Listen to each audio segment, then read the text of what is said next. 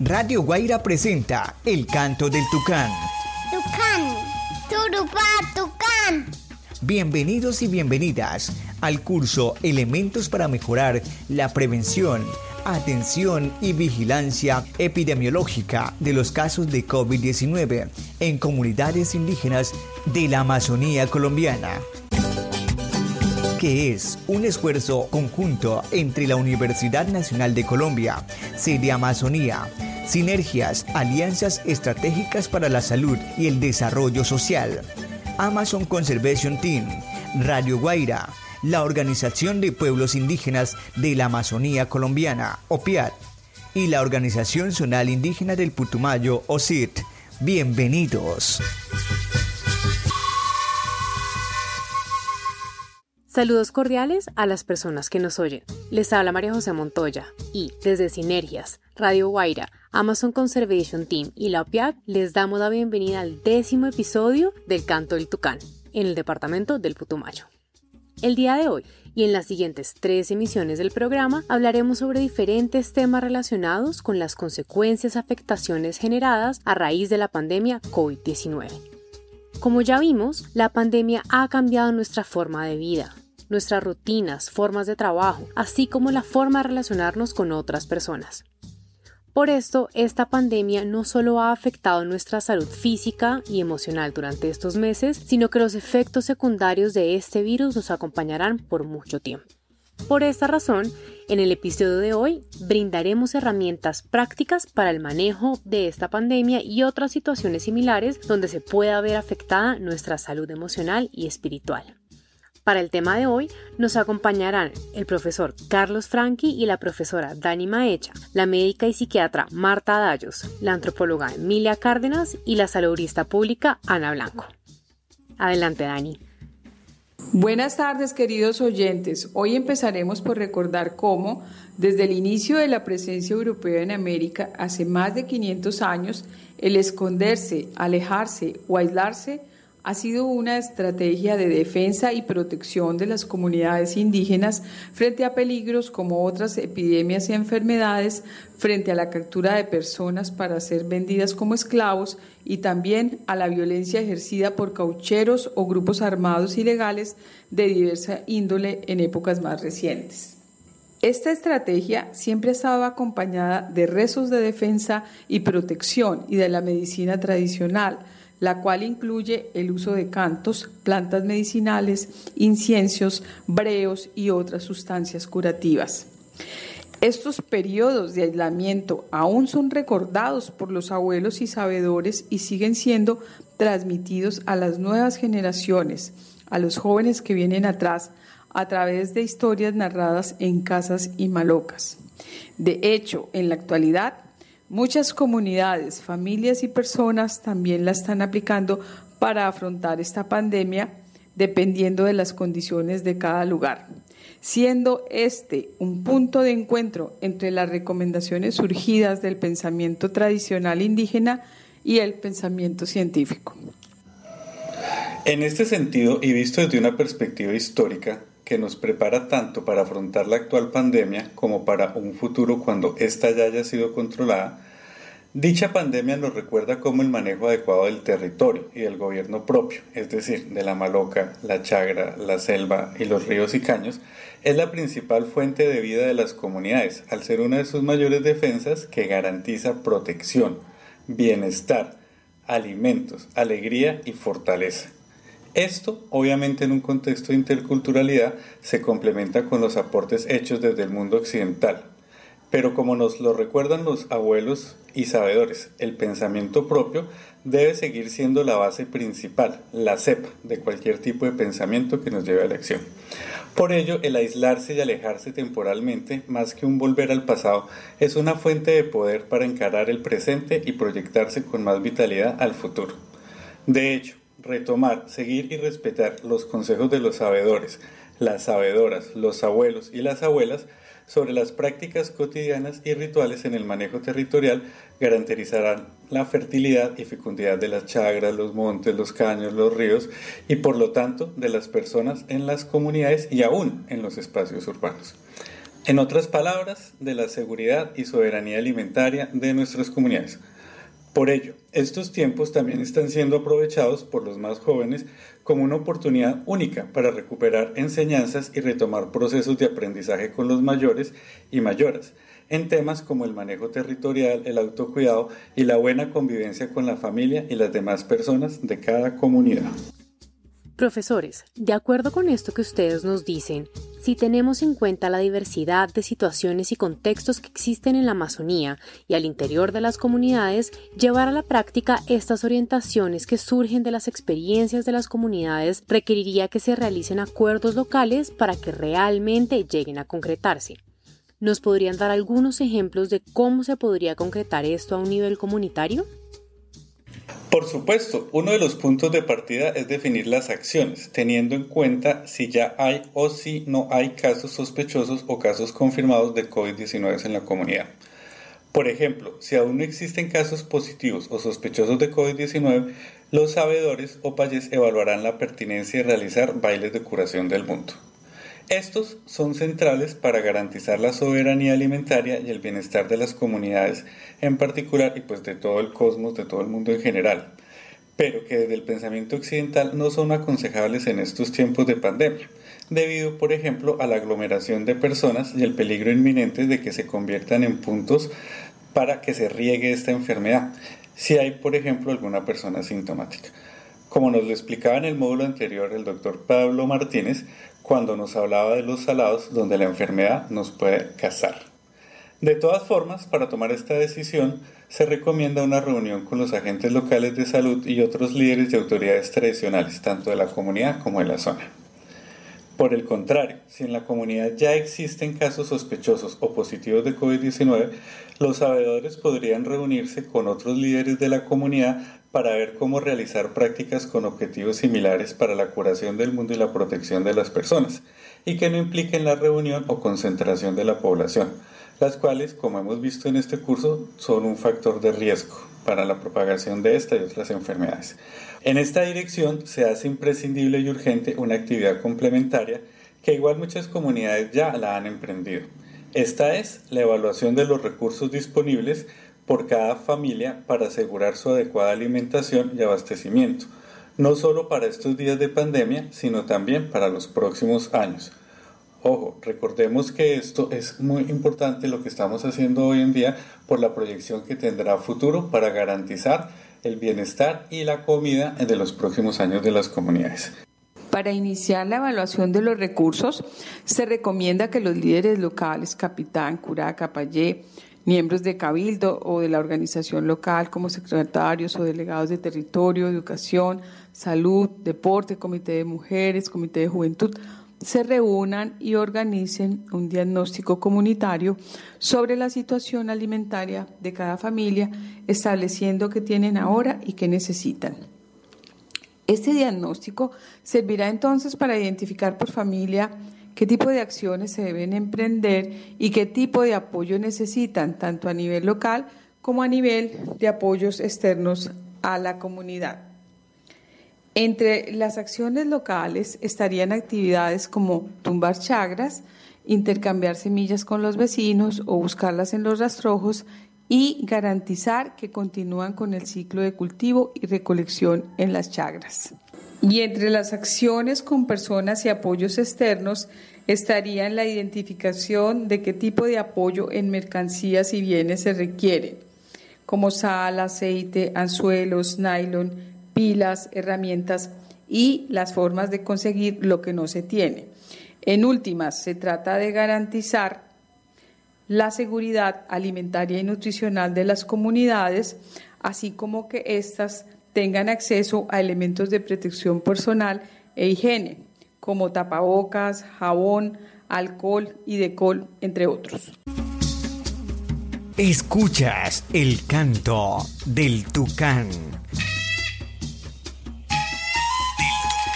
Aquí por Radio Guaira.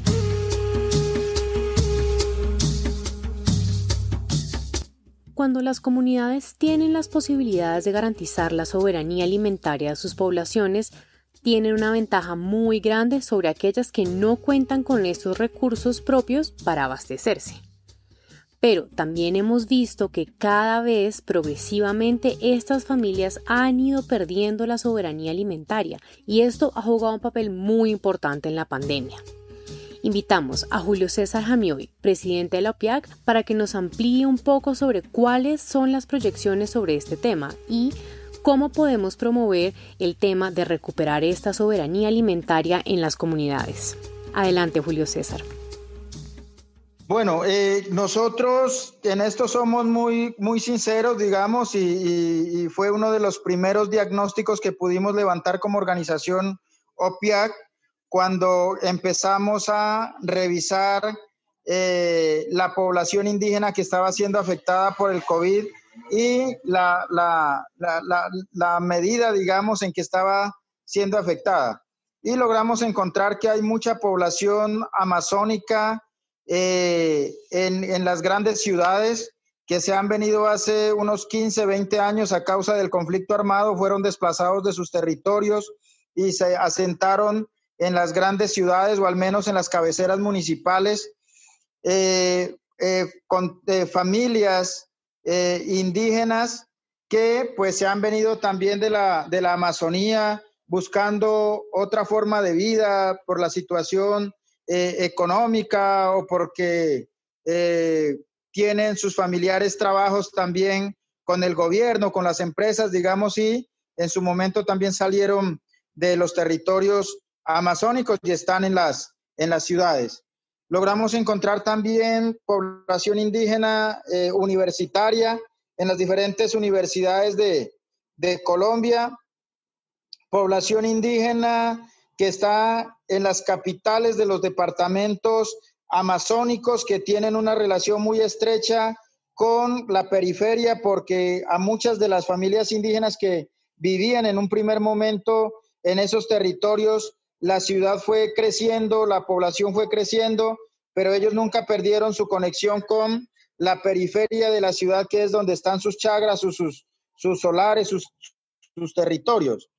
Eh, y también logramos identificar familias indígenas que están totalmente alejadas de los centros poblados, eh, que viven en sus comunidades y mm, se pudo establecer que aquellas familias que estaban más alejadas, que más conservaban la cultura, que menos contacto se tenía, bien sea vía carreteable, vía aérea, eh, vía fluvial, eh, eran las que mayor eh, posibilidades tuvieron o tienen en este momento para poder combatir los efectos de la pandemia, como es la soberanía, la, la autonomía alimentaria sobre todo por eh, los ríos, los, eh, por los peces, digamos, para la alimentación, la cacería, la carne de monte, como le decimos nosotros, eh, las frutas, tenían mucho más acceso, digamos, y menos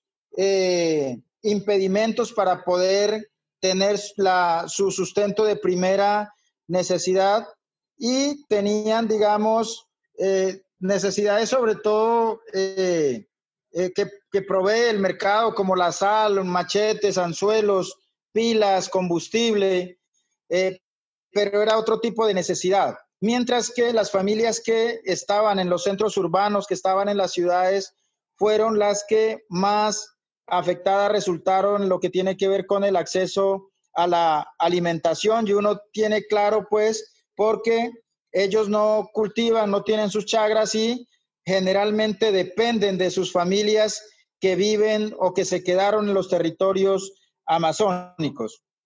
Incluso el mismo tema de la, de la medicina, porque eh, a pesar de que las familias indígenas que están en las ciudades, en los centros urbanos, todavía conservan la medicina tradicional, sí requieren eh, de, la, de que el mercado normal se esté moviendo, lo que se llama aviones, eh, vehículos, eh, transporte para poder obtener las, la medicina que le envían desde sus familiares desde los territorios indígenas. Mientras que las familias que están más alejadas, eh, más acceso a la medicina tradicional también se tiene, digamos. Lo que queremos decir con esto es que eh, cuando se habla de la Amazonía, la Amazonía no se puede generalizar. Eh, como hemos dicho nosotros, la Amazonía no es solamente el departamento de Amazonas, hay seis departamentos. Eh, y cuando hablamos de las familias amazónicas, no solamente son las que viven en las capitales, las de contexto de ciudad, sino que también hay familias indígenas amazónicas que están bastante alejadas. lo que queremos decir es que hay que hacer pues un diagnóstico de lo que de, la, de las familias en diferentes contextos que estamos en los seis departamentos de la Amazonía colombiana. Agradecemos al presidente de la OPIAC por su mensaje tan importante. Le doy ahora la palabra a Emilia, Ana y Eliana sobre los cuidados que debemos tener cuando hacemos salidas para abastecernos de mercado, productos de primera necesidad. Recordemos que las salidas continúan siendo un riesgo altísimo para las comunidades y lo hemos hablado en distintos momentos durante el curso. Los viajes o salidas fuera de la comunidad representan un peligro potencial de adquirir la enfermedad y contagiar al resto de parientes con los que se conviven. Sin embargo, lo que vemos por estos días es que todas las comunidades, en mayor o en menor medida, dependen de herramientas, de mercancías y también de algunos alimentos que no producen para garantizar su bienestar y alimentación y por lo tanto deben salir a abastecerse en los centros urbanos en algún momento. Para estos viajes o salidas para aprovisionarse es necesario recordar la importancia de llegar a acuerdos entre la comunidad y las autoridades sobre cómo organizarse para aplicar y seguir protocolos personales, familiares y comunitarios para poder salir de las malocas, de las casas o los sitios donde se están aislando. Esto incluye los pasos y precauciones para ir a las tiendas, a las bodegas o a los mercados en los núcleos urbanos. Estas medidas de seguridad son similares a las que hemos venido repitiendo a lo largo del curso. Por eso precisamente la importancia que le vamos a dar y las vamos a repasar. Primero, cada comunidad deberá tener demarcada una ruta única por donde se transite la persona o las personas designadas para salir a abastecerse.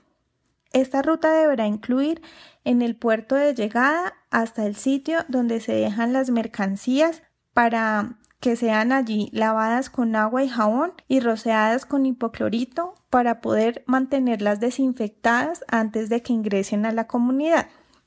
Segundo, si el viaje es por bote, coordinar con las autoridades locales, con parientes, vecinos y cuándo serían estos viajes y quiénes podrían ir. Recordar el cumplimiento de los protocolos acordados a nivel comunitario para estos casos de salida e ingreso de las personas de las casas, de las malocas, de los asentamientos y las comunidades. Cada vez que salga la persona o persona para abastecerse, deberán anotarse en un libro donde se registran las entradas y salidas de la comunidad. Tercero, se deben preparar los viajes llevando solo las personas estrictamente necesarias. En lo posible no llevar niños ni adolescentes o población vulnerable como personas enfermas o que hayan sido diagnosticadas con cáncer, diabetes, tuberculosis, tampoco adultos mayores, a no ser que requieran algún trámite puntual específico, como por ejemplo una cita de control médico o, que vayan a una urgencia. Cuarto, la persona designada para salir a abastecerse deberá comprometerse a poner en práctica las medidas personales de cuidado. Esto es lo que hemos repetido en tantas oportunidades, que seguiremos repitiendo por su importancia, es estornudar en el codo, no pasarse las manos por la cara, no escupir en el piso, usar tapabocas, lavarse las manos con agua y jabón constantemente durante el viaje, no permanecer en espacios con muchas personas, no compartir bebidas, mambe, caracoles, rapé, etc. Llevar siempre su cucharita o su venado, su cuya, etc. Quinto, evitar ir a plazas de mercado, sitios cerrados o lugares con aglomeración de personas. Si se encuentra con amigos en el mercado, no saludarlos de mano y mantener la distancia mínima de tres pasos eh, con la otra persona. Sexto, al regreso, idealmente tomar baño y cambiarse de ropa y calzado. Si se puede rociar los zapatos con una solución desinfectante, con hipoclorito o con agua y jabón. Mm, si se puede también dejar las cosas en un lugar que nadie las toque, por lo menos durante tres días, mientras se inactiva el virus o deja de, de tener un efecto dañino el virus, quiere decir esto de inactivar el virus. No debemos olvidar que los sitios donde se entregan subsidios o ayudas estatales pueden llegar a ser como salados donde la gente puede ser casada por la enfermedad, ya que son zonas de contactos riesgosos. Estos cuidados son muy parecidos a las dietas, en tanto que si se incumplen se harán visibles a la enfermedad quien los casará, algo así como un pago por descuido. Este panorama y estas recomendaciones que ustedes nos muestran son de gran utilidad para las comunidades que requieren abastecerse fuera o van a vender sus productos a los mercados en los centros urbanos. Pero, ¿qué hay de aquellas comunidades que están haciendo trueques o intercambios como respuesta para enfrentar colectivamente situaciones difíciles como las generadas por esta pandemia? Sí, Efectivamente, en varios lugares del mundo se ha propuesto la economía solidaria como respuesta para enfrentar colectivamente situaciones difíciles, como esta pandemia. La economía solidaria sirve para que la comunidad se organice alrededor de los recursos disponibles y sus integrantes se ayuden mutuamente según las capacidades de cada uno o los recursos que tengan. Esto es nuevo afuera, pero es muy familiar para los pueblos indígenas, que hace mucho tienen estas prácticas. Una de las estrategias que propone la economía solidaria es hacer acuerdos colectivos de manera participativa para tener un manejo sostenible de distintos recursos naturales. Básicamente definir cómo manejar el territorio y los recursos entre todos.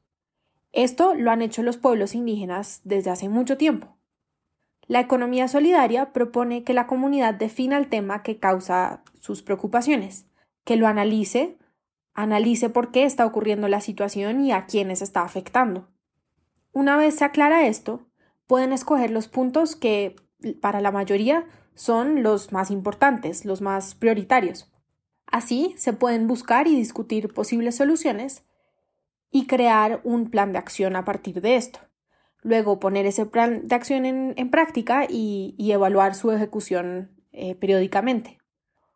Una de las estrategias de economía solidaria que se ha estado implementando en varios lugares ahorita en la pandemia es el trueque, el intercambio de bienes.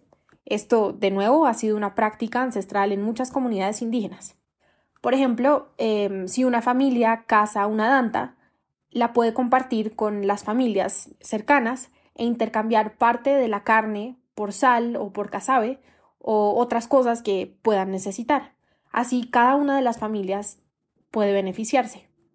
O, por ejemplo, si una familia es buena recolectando pepas, las puede cambiar por pescado con otra familia, y así ambas familias van a tener distintos tipos de comida y así asegurar una alimentación más completa para todos.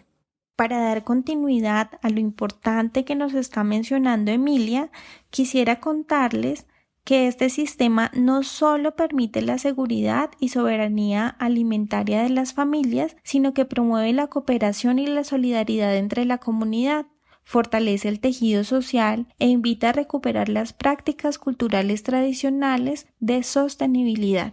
Bien sea que las personas decidan salir a los centros urbanos a abastecerse o realizar trueques entre familias o con otros asentamientos, deberán seguir las mismas precauciones para la protección y el distanciamiento físico entre las personas. Recordemos que cuidarse individualmente es un compromiso, no solo con uno mismo, sino sobre todo con los mayores, con los abuelos, quienes son los garantes espirituales de asegurar el autoabastecimiento, ya que ellos garantizan la fertilidad y la fecundidad del cosmos.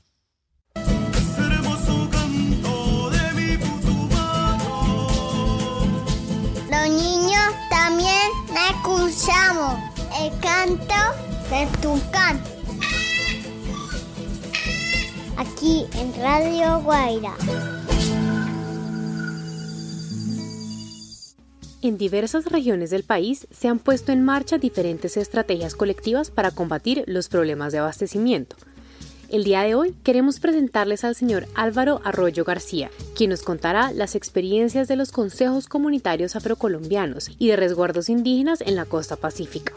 Estos, a través de la campaña Cosechando Solidaridad, se organizaron para mandar al casco urbano de Buenaventura paquetes de alimentación obtenidos en sus cosechas y pesca. La iniciativa se llama eh, Campaña Cosechando Solidaridad.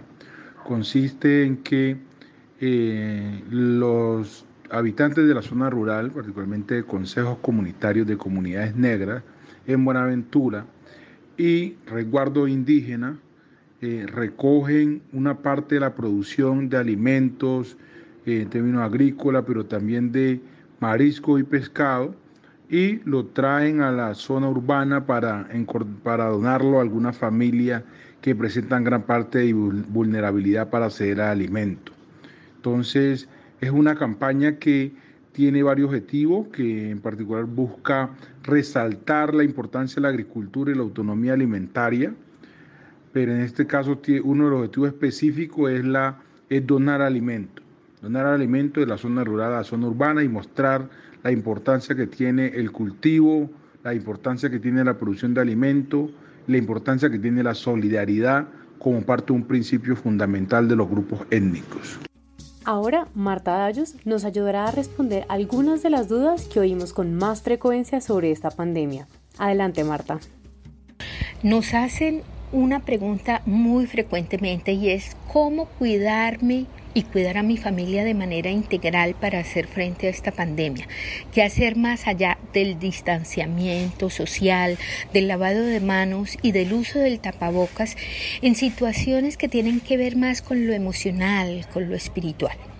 Pues bien, en estos tiempos de pandemia, cuando tenemos que cuidarnos de no contraer el virus, las recomendaciones como aislarnos, no realizar actividades grupales o no asistir a eventos masivos como estábamos acostumbrados pueden generar en nosotros malos pensamientos, tristezas, pérdidas del bienestar. Incluso podemos sentirnos solos o, sentirnos con mucho miedo, temor de contraer el virus o de morirnos por el virus. Incluso de repente podemos estar de mal genio sin ninguna razón. Por esto es muy importante, además de seguir las recomendaciones de protección del personal de salud de la comunidad y del municipio, tratar de seguir con las rutinas familiares que antes realizábamos. Por ejemplo, seguir enseñando a nuestros hijos e hijas los usos y costumbres, eh, cocinar los platos favoritos, enseñarle a cultivar, a buscar pepas, a cazar, a pescar. En las noches seguir contando nuestras historias, seguir cantando nuestras canciones favoritas o transmitir los conocimientos y enseñanzas de nuestros mayores y mayoras. Igualmente, debemos permitir que los niños y niñas jueguen en pequeños grupos, puede ser con sus mismos hermanos o con otros niños y niñas muy cercanos a la familia, asegurándonos de que ninguno de ellos tenga síntomas, por supuesto. Y muy importante, seguir realizando las protecciones y prevenciones requeridas para cada una de las personas integrantes de la familia y del grupo en general. Hoy agradecemos a Álvaro Arroyave García de la Fundación Casa de la Mujer y a Julio César Jamioy por contarnos sus experiencias. Igualmente agradecemos a Carlos Franqui, Dani Maecha, Marta Dallos, Emilia Cárdenas, Ana Blanco y Pablo Montoya por responder todas nuestras preguntas frente a los temas que hemos hablado hoy. Les esperamos en el próximo episodio del Canto del Tucán. Así hemos llegado al final del programa de hoy, El Canto del Tucán. Agradecemos a las instructoras e instructores que participaron, al igual que a nuestra amable audiencia por acompañarnos en el curso Elementos para mejorar la prevención, atención y vigilancia epidemiológica de los casos de COVID-19 en comunidades indígenas de la Amazonía colombiana. Un esfuerzo conjunto entre la Universidad Nacional de Colombia, sede Amazonía, sinergias, alianzas estratégicas para la salud y el desarrollo social. Amazon Conservation Team, Radio Guaira, la Organización de Pueblos Indígenas de la Amazonía Colombiana, OPIAR, y la Organización Zonal Indígena del Putumayo, OSIT. Como pueblos unidos como Los esperamos todos los lunes y miércoles a las 6 de la tarde. El canto del Tucán.